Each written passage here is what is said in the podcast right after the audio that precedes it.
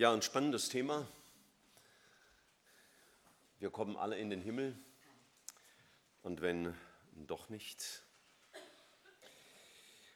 Wir Menschen sind geschaffen, so glauben wir das als Christen, und wir sind geschaffen mit dem Wissen und der Ahnung, vielleicht manchmal nur, dass es eine Ewigkeit gibt, dass unser Leben mit dem letzten Atemzug, wie ihn Jonas jetzt am Freitag getan hat, eben nicht zu Ende ist, sondern nur unsere irdische Laufbahn, die wir in unserem menschlichen Körper 18 Jahre oder 88 Jahre haben. Ein Mann, der in der Bibel als der klügste Mann bezeichnet wird, der je auf der Erde gelebt hat, der König Salomo, Sohn von König David, er hat es einmal so gesagt, in Bezug auf Gott. Er hat alles vortrefflich gemacht zu seiner Zeit. Auch die Ewigkeit hat er ihnen ins Herz gelegt. Gott hat ein Wissen um die Ewigkeit in unser Herz gelegt, dass wir vielleicht manchmal verdrängen, dass wir mit philosophischen und religiösen Gedanken irgendwie formen, und doch hat Gott ein tiefes inneres Wissen, auch um den Wert von uns Menschen hineingelegt. Und unser Wert als Mensch hat eben auch damit zu tun, dass wir nicht vergänglich sind, sondern gemacht sind, wie Gott uns gemacht hat. Er hat uns gemacht nach seinem Bild und er ist ewig. Und deswegen kann ein Leben, in dem die Ewigkeit verdrängt wird, so intellektuell oder irgendwie sonst ganz äh, dümmlich vielleicht auch, ein Leben ohne die Ewigkeit, Denken um die Ewigkeit kann uns nicht befriedigen. Wir wollen zunächst mal darüber nachdenken, gibt es wirklich einen Himmel oder vielleicht sogar noch mehr? Woher wissen Menschen von einem Begriff Himmel? Horst erzählte von den Schlagern, die man in Bierzelten singt. Manchmal lese ich das in der Zeitung, da stirbt irgendein Sportler und dann heißt es, der ist jetzt im Fußballhimmel. Und dann heißt es von anderen, die sitzen jetzt da im Himmel und gucken uns zu oder Sie haben es jetzt besser. Neulich starb ein Verwandter von mir nach längerem Leiden. Und dann haben mir andere Verwandten geschrieben, naja, der Herrgott hat ein Einsehen mit ihm gehabt, gehabt und hat sein Leiden beendet. Er hat es jetzt besser. Weil unabhängig davon, ob das stimmt in, dem, in diesem Fall, aber auf jeden Fall ist der Gedanke da. Irgendwas ist da noch. Irgendein Ort, der Seligkeit oder ein Ort der Vollkommenheit oder ein Ort der Reinheit oder ein Ort der Freude, ein Ort, an dem es kein Leid mehr gibt und keine Schmerzen und keine Krankheit und kein Streit. Nun, woher kommt dieses Wissen oder dieses Ahnen vom Himmel? Einmal deswegen, weil Gott es in unser Innerstes hineingelegt hat und wir als Christen wissen, dass Jesus selber viel vom Himmel gesprochen hat. Und ich denke, da kommt das eigentliche Wissen her, auch in unseren Breitengraden von einem Himmel, was immer man sich jetzt auch genau darunter so zurechtbasteln mag. Ich lese mal einige Aussagen von Jesus über den Himmel. Er sagt seinen Nachfolgern, also denen, die ihm glauben und ihm gehorchen, freut euch und jubelt, denn euer Lohn ist groß im Himmel. Aha. Gibt also mal im Himmel Lohn, wofür und in welcher Form, das lassen wir jetzt im Augenblick mal offen. Im gleichen Kapitel, das ist der Bergpredigt auch entnommen, Matthäus 5, Vers 45, ähm, da sagt, sagt er, liebt eure Feinde und segnet die euch fluchen, damit ihr Söhne eures Vaters im Himmel seid. Naja, und das vielleicht bekannteste Gebet das wir als Christen kennen, das beginnt ja genau auch mit diesem Begriff. Vater unser im Himmel. Und am Ende der Bergpredigt sagt Jesus im Kapitel 7 im Vers 21 so, nicht jeder, der zu mir Herr, Herr sagt, wird in das Reich der Himmel eingehen sondern wer den Willen meines Vaters im Himmel tut. Jesus hat viel vom Himmel gesprochen und er ist eines Tages auch dorthin zurückgekehrt, woher er gekommen war. Wenn es einen Himmel gibt, dann sollte er aber auch nicht Produkt unserer Fantasie sein. Es erschüttert mich immer wieder, wenn ich mit Menschen rede, die sich den Himmel so zurechtträumen, so irgendeine Fantasie. Ich finde das manchmal beinahe kindisch, nicht nur beinahe kindisch. Ich meine, kleine Kinder machen das so. Und äh, die, die malen sich ihre Zukunft aus, dass sie den Papa heiraten wollen, sagen die Mädchen. Und, und der Junge sagt, und ich will mal Bestimmer von der Welt werden. Und äh, der Dritte, der will Raketen basteln, die was weiß ich wohin fliegen können. Und dann da hat man so Vorstellungen, die völlig unrealistisch sind, aber Kinder träumen sich das Leben zurecht. Und manchmal mache ich das als Opa auch gerne mit, das ist ja nett, aber man weiß, es ist ja nur, nur ein kindisches Gerede. Aber wenn wir anfangen, über den Himmel zu reden und uns irgendwas zurechtzubasteln und sagen, für mich ist der Himmel so und für mich ist der Himmel so, so als gäbe es für jeden seinen eigenen Himmel. Das halte ich für sehr verantwortungslos und letztlich kindisch. Vielleicht ist es deswegen so, weil wir nicht hören wollen, was Gott über den Himmel sagt. Und dazu werde ich später noch einiges sagen. Dann bastelt man sich Ersatzbilder. Nun, Jesus redet vom Himmel. Es gibt diesen Himmel. Wir haben in unserer Sprache oft Gegensatzpaare. Wir sagen, wo Licht ist, da ist auch Schatten. Ja. Und manchmal wird es Tag und wenn der Tag vorbei ist, dann kommt das Gegenteil, nämlich die Nacht. Und dann sehen wir auf zum Himmel und dann sagen wir, es gibt aber nicht nur den Himmel, sondern es gibt auch die Erde. Aber es gibt auch einen Himmel, der unsichtbar ist, von dem eben Jesus hier spricht, die Gegenwart Gottes. Und so wie es den Himmel gibt, von dem Jesus spricht, so gibt es auch die Hölle. Denn Jesus hat nicht nur vom Himmel gesprochen, sondern Jesus hat auch von der Hölle gesprochen. Ich lese das aus seiner gleichen Predigt, der Bergpredigt, aus der ich eben vorgelesen habe, was Jesus über den Himmel sagt. Ich lese Matthäus 5, Vers 29 und 30. Wenn dir aber dein rechtes Auge ein Anstoß zur Sünde wird, so reiß es aus und wirf es von dir, denn es ist besser für dich, dass eines deiner Glieder verloren geht, als dass dein ganzer Leib in die Hölle geworfen wird. Nun, gleich zur Erklärung, bitte nicht heute Nachmittag anfangen, die Augen auszureißen. Jesus wollte damit eines sagen, wenn du in den Himmel willst, braucht es eine radikale Entscheidung. Das ist nicht eine Sache, die du einfach so nebenbei erledigen kannst. Aber er redet davon, dass Menschen auch in die Hölle kommen können. Ich lese das weiter im Matthäusevangelium, Kapitel 10, Vers 28. Fürchtet euch nicht vor denen, die den Leib töten können, die Seele aber nicht zu töten vermögen. Fürchtet vielmehr den, der Leib und Seele in die Hölle werfen kann. Das sagt Jesus, der gleiche Jesus, der vom Himmel spricht redet auch von der Hölle. Und wenn wir so schöne Bilder gerne aufnehmen, sagen, toll, dass Jesus vom Himmel geschrieben hat, schön, dass es den gibt und den bastle ich mir jetzt zurecht, dann sollten wir aber auch bedenken, er redet genauso auch von der Hölle. Ich lese weiter am Ende der Reden Jesu im Matthäus Evangelium Kapitel 23 im Vers 15 sagt er so, weh euch ihr Schriftgelehrten und Pharisäer. Da hat er also fromme Leute sogar angesprochen, ihr Heuchler, dass ihr Meer und Land durchzieht, um einen einzigen Proselyten zu machen, also einer, den ihr zum Judentum bekehrt. Und wenn er es geworden ist, macht ihr einen Sohn der Hölle aus ihm. Und ich könnte jetzt ganz, ganz viele Bibelstellen lesen, wo Jesus von der Hölle spricht. Und deswegen habe ich diese Überschrift gewählt. Gibt es einen Himmel? Fragezeichen. Oder Meer?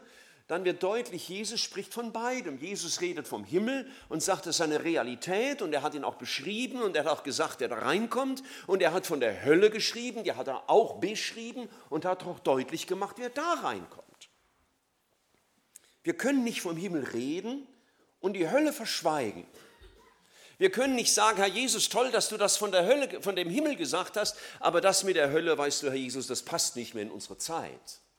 Das sagen mir manchmal Leute, wissen Sie, das Reden von der Hölle passt nicht mehr in unsere Zeit. Das stimmt übrigens, es passt nicht in unsere Zeit, weil heute will man ja nur Party und schön und alles toll, jeder ist lieb und die totale Toleranz. Das passt tatsächlich nicht in unsere Zeit, aber das ändert nichts daran, was Jesus gesagt hat. Es wäre unredlich, Jesus nur nach unserem Geschmack zu zitieren. Also nur gerne zu hören, was er sagt über den Himmel und das über die Hölle als Unsinn abzutun. Es ist wichtig, dass wir Gott ernst nehmen. In allem, was er sagt. Und deswegen ein erstes Fazit. Wir haben das Wissen vom Himmel durch Jesus. Und deswegen ist wichtig zu hören, was er dazu sagt, zu dem Himmel. Aber wenn er vom Himmel spricht, dann ignoriere nicht, dass er auch von der Hölle spricht. Wir können nicht das eine ohne das andere denken. Ich komme zu einer zweiten Frage. Wenn es nun einen Himmel gibt und wenn es eine Hölle gibt, dann komme ich zu dieser Frage, wer wird im Himmel sein? Und ich würde jedem von euch sehr gerne den Rat geben, diese zweite Frage auch zu stellen, werde ich dort sein? Denn das so ganz allgemein zu fragen, ist ja noch nicht das Entscheidende. Werde ich dort sein? Und äh, ich hoffe, dass ich jetzt nicht für euch zu kompliziert um die Ecke denke, wenn ich Folgendes sage. Wenn es einen Himmel gibt, und wenn ich überzeugt bin, dass ich dort mal sein werde, dann müsste doch eigentlich das, was den Himmel ausmacht, heute in meinem Leben schon ein Stück weit sichtbar sein. Wenn ich überzeugt bin, dass ich einmal bei Gott sein werde, dann kann ich nicht sagen, es ist ja ganz egal, wie ich heute lebe, was ich heute denke und wie mein Leben verläuft, sondern wenn diesen Himmel, wenn es diesen Himmel wirklich gibt und wenn Gott wirklich auf uns wartet auf diesem Himmel, dann müsste doch eigentlich mein Leben, das ich heute führe, dann müsste doch mein Denken, dann müsste auch mein Glauben, dann müsste auch mein Handeln davon angesteckt sein, davon geprägt sein. Wenn ich so etwas Großartiges erwarte, dann müsste das heute mein Denken prägen und müsste heute meinem Leben Sinn geben. Und deswegen ziehe ich diese Schlussfolgerung, Menschen, die mal im Himmel sein werden, bei denen wird der Himmel schon heute ein Stück weit sichtbar. Ein Vergleich. Wenn Menschen auf dieser Erde heiraten, dann tun sie das aus ganz bestimmten Gründen. Normalerweise jedenfalls. Sie tun es, weil sie einander vertrauen, sie tun, weil sie einander lieben, Sie tun das, weil sie einander Gutes tun wollen.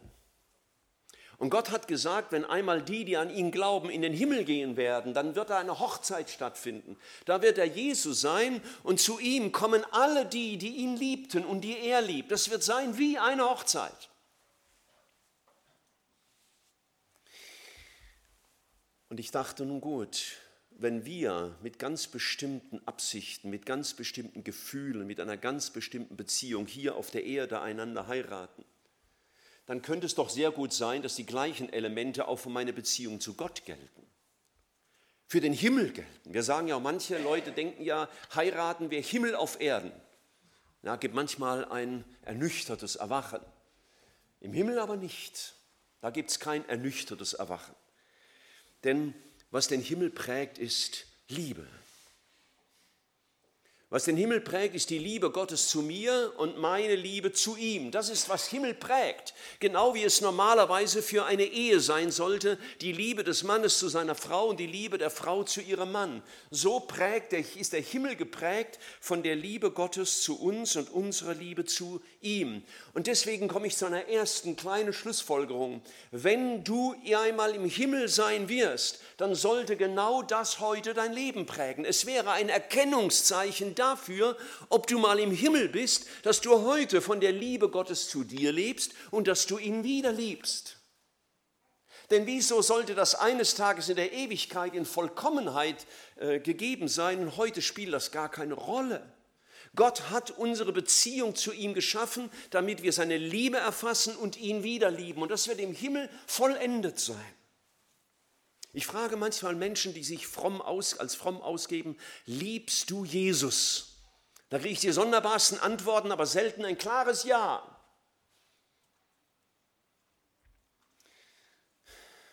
Aber wenn ich, ähm, wenn ich vorsichtig bin, mache ich das bei guten Freunden. Wenn ich die dann frage, sag mal, liebst du deine Frau?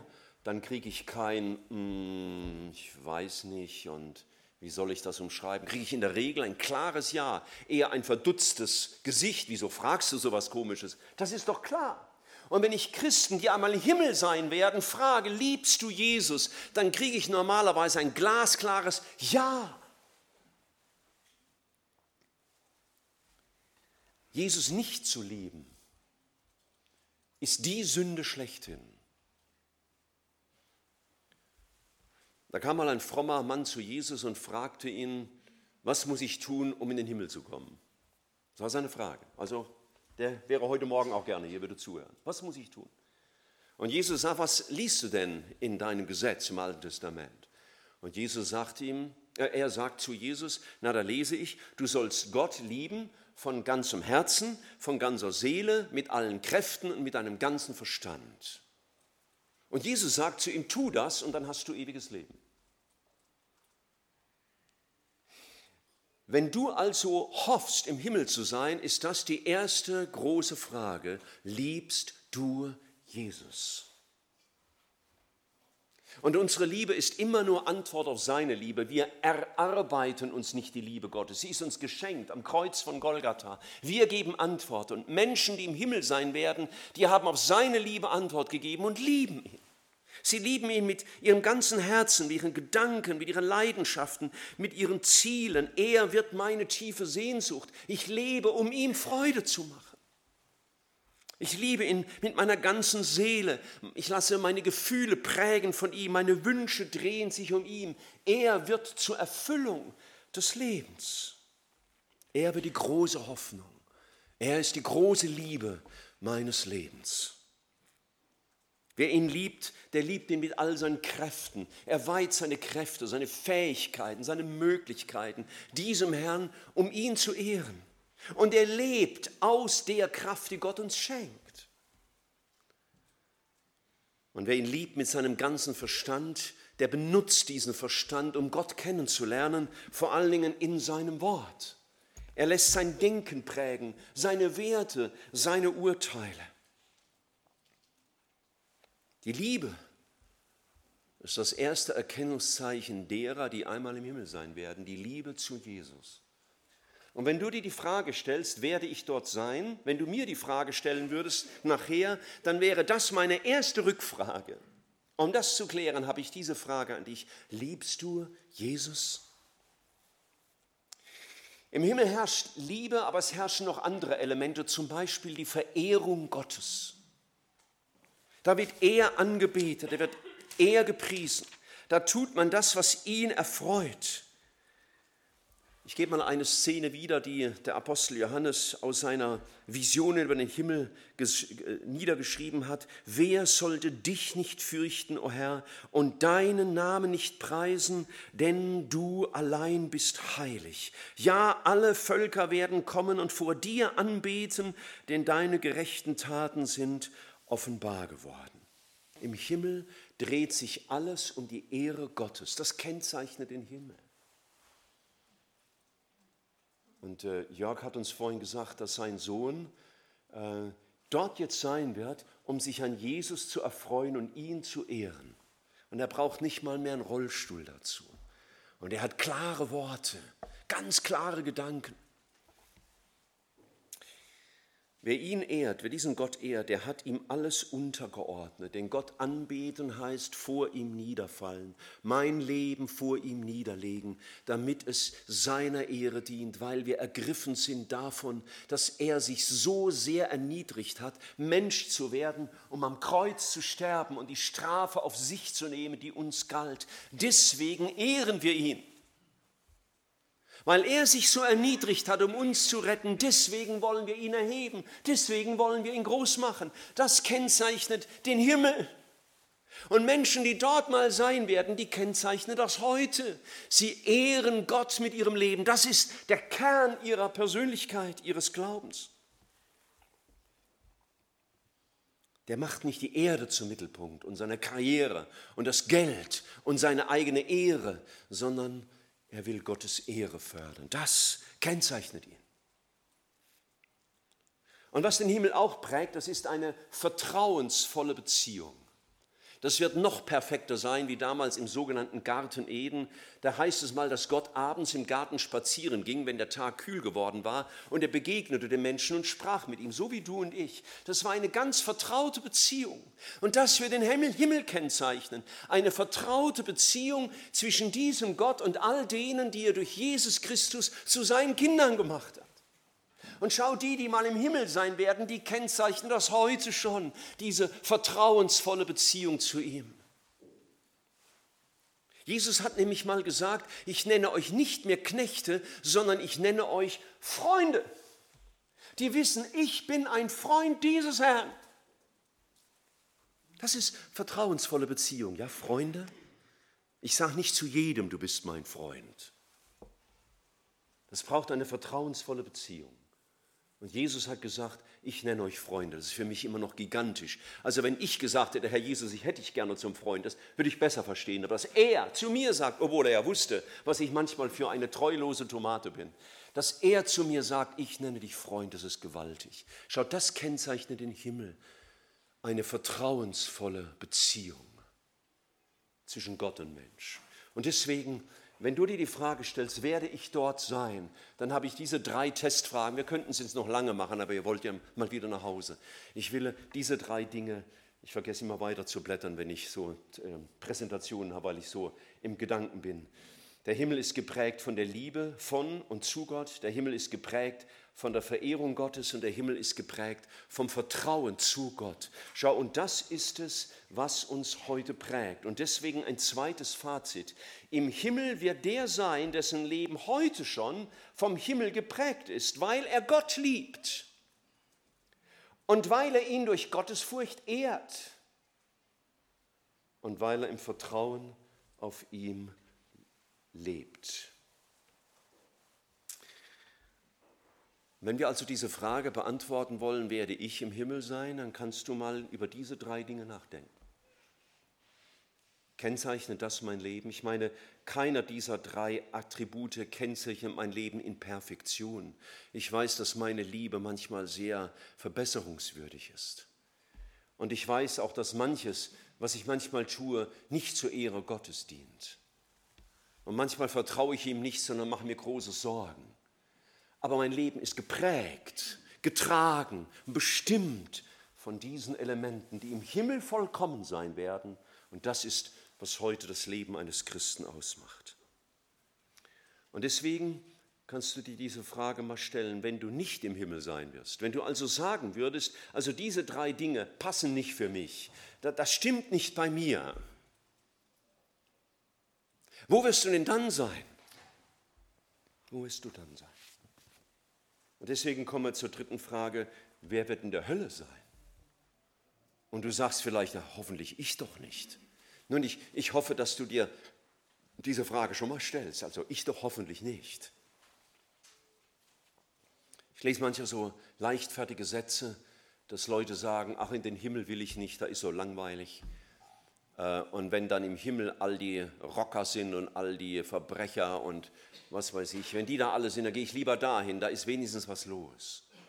Da wird es mir immer ganz schlecht, wenn ich sowas höre. Ich denke, die Leute reden von etwas, wovon sie keine Ahnung haben. Ich möchte etwas lesen, das Petrus geschrieben hat in seinem zweiten Brief in Kapitel 2. Und das sehr ernst. 2. Petrus Brief, Kapitel 2, Vers 4. Wenn Gott die Engel nicht verschonte, die gesündigt hatten, sondern sie in Fesseln der Finsternis in den Abgrund warf, um sie zum Gericht aufzubewahren, und wenn, es, wenn er die alte Welt nicht verschonte, sondern nur Noah, den Verkündiger der Gerechtigkeit, als Achten bewahrte, als er die Sintflut über die Welt der Gottlosen brachte. Und ich lese weiter im Vers 9, so weiß der Herr die Gottesfürchtigen aus der Versuchung zu erretten, die Ungerechten aber zur Bestrafung aufzubewahren für den Tag des Gerichts. Petrus spricht hier von zwei Personengruppen. Einmal Engel, die gesündigt hatten gegen Gott.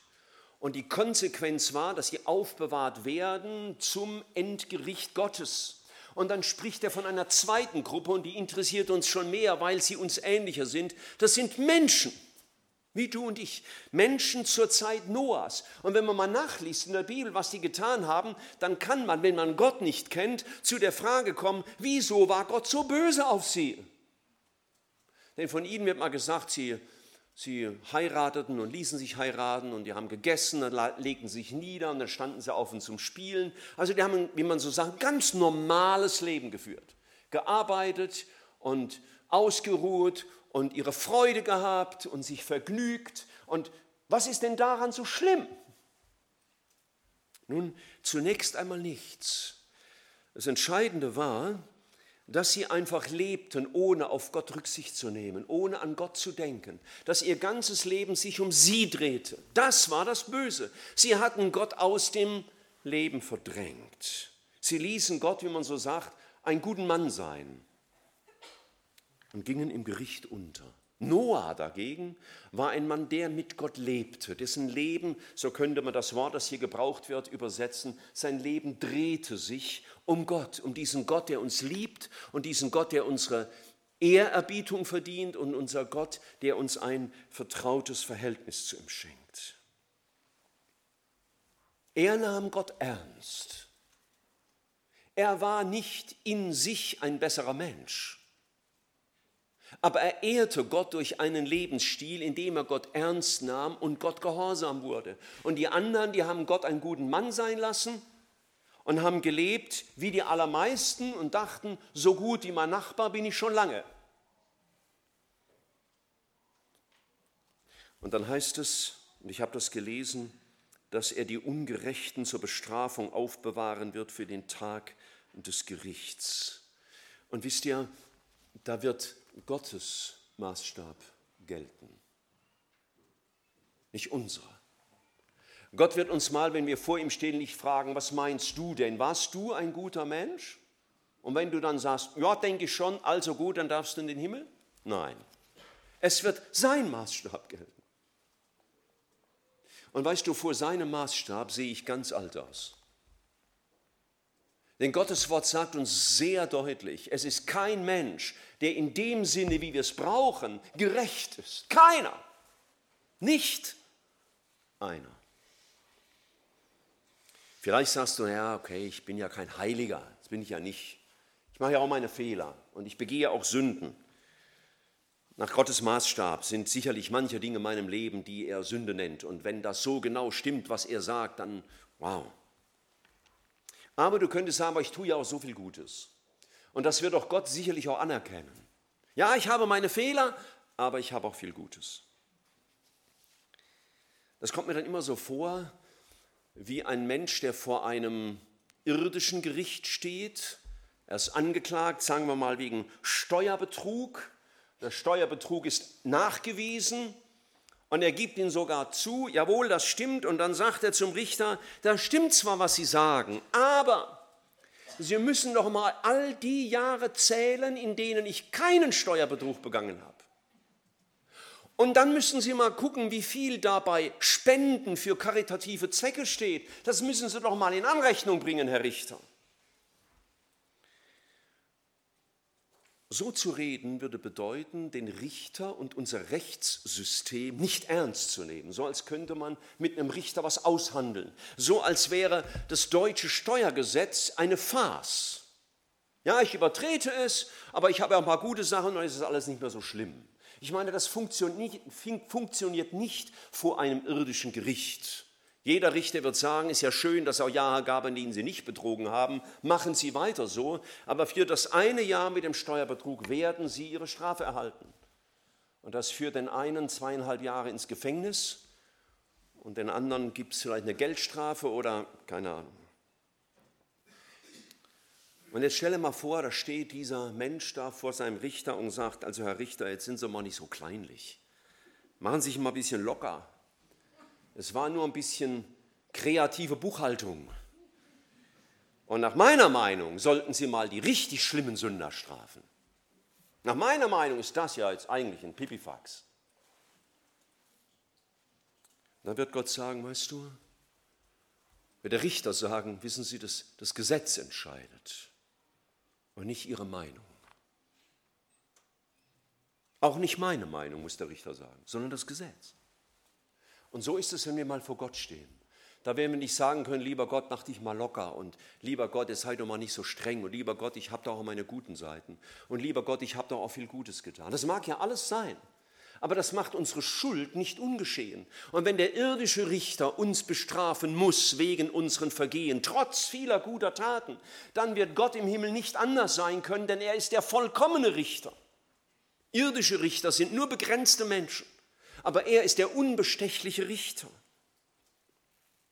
Gott ist heilig und wir können dort nicht Schuld aufrechnen und hoffen, ich habe am Ende Glück und meine Bilanz ist positiv. Ich lese es bewusst noch einmal, was ich vorhin schon zitierte aus dem Brief des Paulus an die Gemeinde in Rom, denn alle, es ist kein Unterschied, alle haben gesündigt und verfehlen die Herrlichkeit, die sie vor Gott haben sollten. Das heißt, alle haben gesündigt und verfehlen alle den Himmel. Keiner, keiner wird dort sein. Du müsstest also eine dritte Antwort mal dir geben, vielleicht statt wir kommen alle in den Himmel, sagt Gott nein. Grundsätzlich kommen alle mal in die Hölle.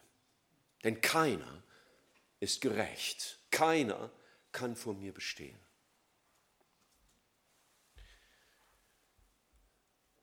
Aber wer wird denn dann in den Himmel kommen? Wir haben das Thema heute Morgen, äh, kommen wir alle in den Himmel. Und jetzt hast du das ganz klein gemacht und hast gesagt, grundsätzlich kommen mal alle in die Hölle. Ja, aber wer kommt denn dann in den Himmel? So standen nochmal die Jünger Jesu vor ihm, nachdem er ganz harte Worte gesprochen hatte, sehr absolute Worte als Herr. Und dann fragen sie ihn, aber wer kann denn dann gerettet werden? So, dann wird es richtig. Wenn wir das mal diese Frage stellen, Herr, wie kann ich gerettet werden? Wie komme ich in den Himmel? Und ich möchte uns zum Schluss in eine kleine Geschichte mitnehmen, ein sogenanntes Gleichnis, das Jesus erzählt hat, um eine, eine biblische Tatsache mit einem Bild zu verdeutlichen. Ich lese das aus Matthäus Kapitel 22. Ich lese das, die ganze Geschichte mal. Matthäus Kapitel 22, da begann Jesus und redete wieder in Gleichnissen zu ihnen und sprach, das Reich der Himmel gleicht einem König, der für seinen Sohn das Hochzeitsmahl veranstaltete.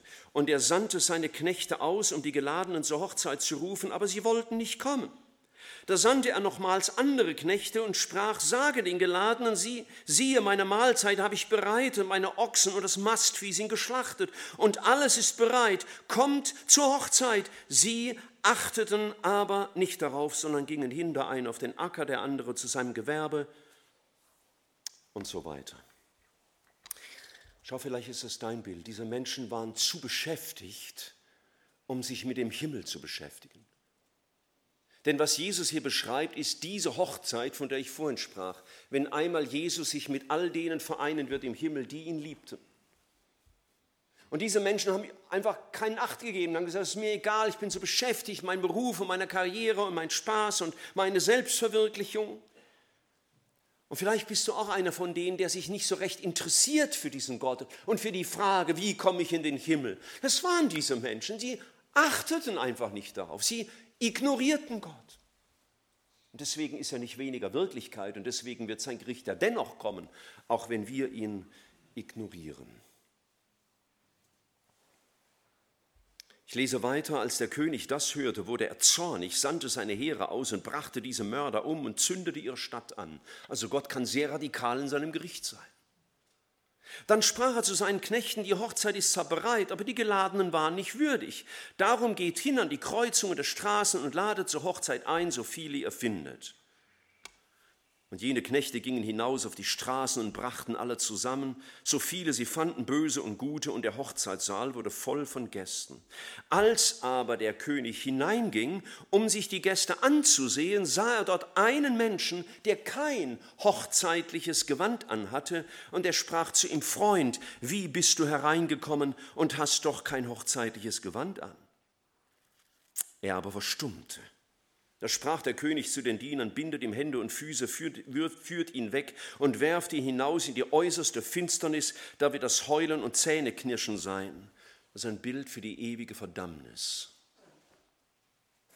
Und das ist ein strenges Bild. Aber es entspricht der Heiligkeit Gottes. Schau, dieser Mann war eingeladen. Und es war damals Brauch, dass der Vater der zur Hochzeit äh, einlud, den Gästen Gewänder zur Verfügung stellte für das Fest. Und das Gewand anzuhaben war quasi die Eintrittskarte. Und ohne diese Eintrittskarte kam man nicht zu dem Fest. Und es war ganz einfach festzustellen, ob der sich einer reingemogelt hat oder ob er richtig eingeladen war. Ganz einfach. Bei dieser Hochzeit waren Böse und Gute willkommen, also solche, die sich einbildeten, gut zu sein und denen, die Sünder waren. Denn im Himmel werden nicht nur gute Menschen sein, im Himmel werden die Menschen sein, die sich Jesus anvertraut hatten, die ihn liebten, die ihn ehrten, die ihm vertrauten. Das haben wir ja vorhin aus dem Himmel gesehen. Da werden Verbrecher sein und da werden die Gutmenschen sein, die auch erkannten, dass sie Jesus brauchen. Ich war neulich mit meiner Frau zu einem Konzert gegangen und, und wir durften in das Gebäude hinein. Keiner hat uns kontrolliert. Hey, cool, keiner kontrolliert uns. Aber irgendwann kam eine Tür und da stand, sie hat nicht streng geguckt, sondern sehr freundlich, aber da stand eine Frau und ich denke, sie wäre sehr unerbittlich geworden, wenn ich ihr nicht die Eintrittskarten hätte zeigen können. Und wenn du mal in den Himmel willst, brauchst du das auch. Hier im Bild eines Gewandes. Dieser Mann trug nicht das richtige Gewand.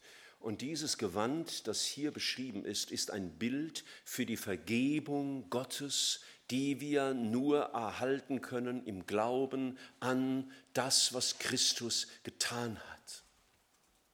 Und die Vergebung von Christus kann nur der bekommen, der eingesteht, ich bin ein Sünder und ich habe dieses Gericht verdient. Ich habe die Hölle verdient. Und ich kann nur in den Himmel kommen, wenn der Gastgeber, und das ist Gott selbst, sich über mich erbarmt und mir Vergebung schenkt.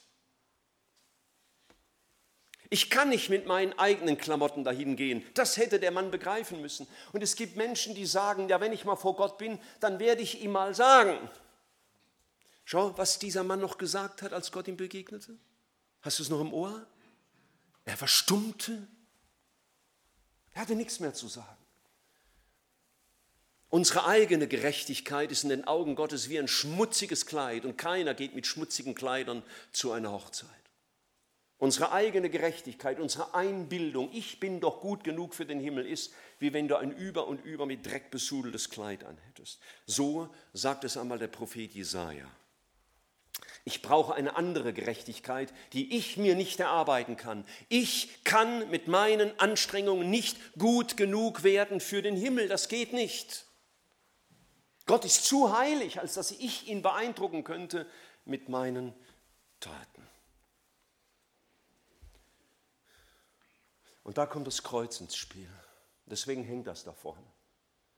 Denn dort an jenem Kreuz von Golgatha hat Gott die Strafe auf sich genommen in Jesus Christus, die uns galt. Den ganzen Dreck, den wir auf uns geladen hatten mit unserem Leben, mit unserer Missachtung Jesu, dass wir ihn nicht geliebt, dass wir ihn nicht geehrt, dass wir ihm nicht vertraut haben. Diese Schuld hat Jesus getragen, denn wir hätten dort hängen müssen. Wir hätten das Gericht verdient. Und wir hätten nicht nur ein Kreuz verdient, sondern die ewige Verdammnis. Und da nimmt Jesus die Schuld auf sich und schenkt uns Vergebung. Und er nimmt quasi das schmutzige Kleid unserer Sünden und hängt es dort ans Kreuz und gibt uns ein neues Kleid, nämlich das hier ein Symbol für die Vergebung. Und wenn ich einmal zu Jesus komme und er würde mich fragen, aufgrund von was soll ich dich in meinen Himmel lassen? Dann werde ich nicht sagen, Herr Jesus, weil ich so gut war oder weil ich mich doch so bemüht habe, sondern ich werde ihm sagen, Herr Jesus, ich habe es nicht verdient. Wenn du handeln würdest nach deiner Gerechtigkeit, dann müsste ich in die Hölle. Aber du hast mir Vergebung erwirkt. Du bist für mich am Kreuz gestorben. Und das durfte ich im Glauben erfassen, in einem Gebet annehmen. Ich habe das Gericht verdient. Und ich durfte dich annehmen als meinen Erlöser, als den, der mir dieses neue Kleid schenkt durch die Vergebung. Ich kann nicht anders in den Himmel kommen, als durch die Vergebung meiner Schuld und die Hingabe meines Lebens an Christus, sodass mein Leben heute schon davon geprägt wird.